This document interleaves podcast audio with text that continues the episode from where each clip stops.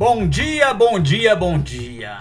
Pronto, primeiro vídeo, primeiro áudio, né? Vídeo foi outra coisa de 2023 que, o, que agora o ano começa.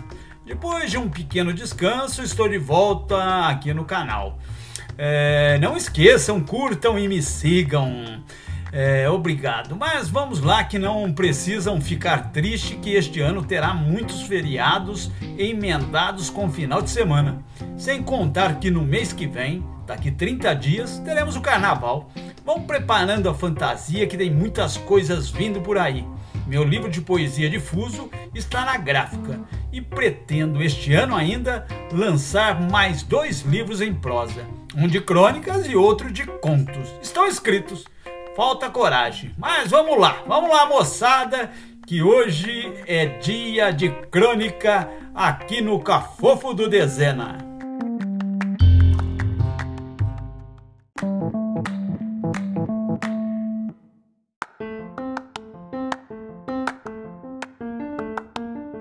Do teatro ao cinema, São Paulo, 22 de janeiro de 2023.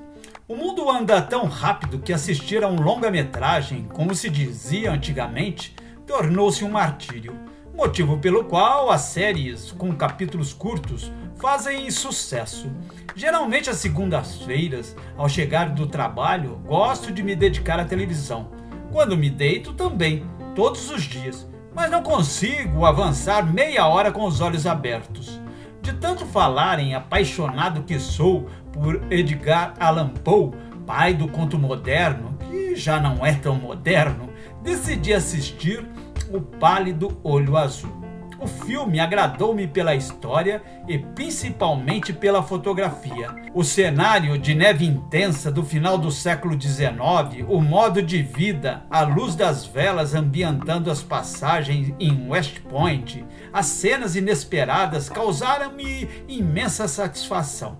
Em pouco mais de duas horas.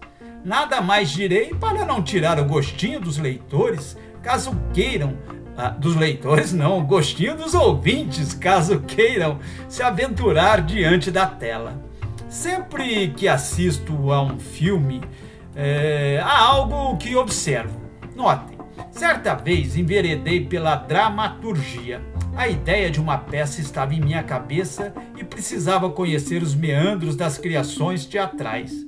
Para escrevê-la, onde procurar auxílio? Além de ler tudo do genial Dias Gomes, do surpreendente Tennessee Williams, alguma coisa de Shakespeare, Gianfrancesco Guarnieri com Eles Não Usam Black Tie, devorado bestial Nelson Rodrigues, caiu-me em mãos com a devida paga o manual do roteiro do Sid Field.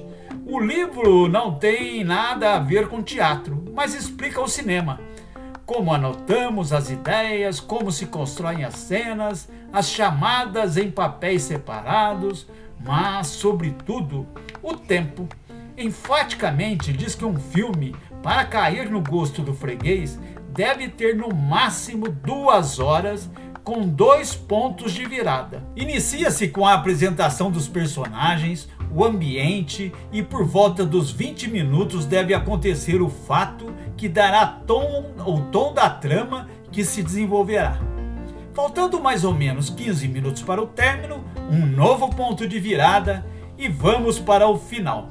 Exemplo: inicia o filme com um grupo indo para a expedição com 20 minutos, um dos membros é morto. Durante todo o filme, procura-se descobrir o assassino. No segundo ponto de virada, descobre-se o assassino e parte-se para o final. Pode-se fazer é, diferente, com o menor ou maior tempo, não se atendo às duas horas e aos pontos de virada? Fique à vontade, mas o que dá certo é o modelo que expliquei testado e aprovado. Observem para vocês verem. Nunca escrevi um roteiro para, o, para cinema, mas no teatro aventurei-me em uma única peça, Anabela. Não sei se ficou grande coisa, mas quem sabe um dia levo-a para os palcos.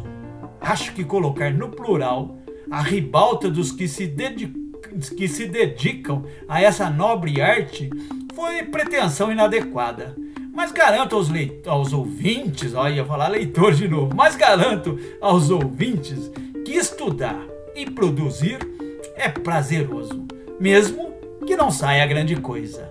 É isso aí, moçada. Obrigado e tchau, tchau.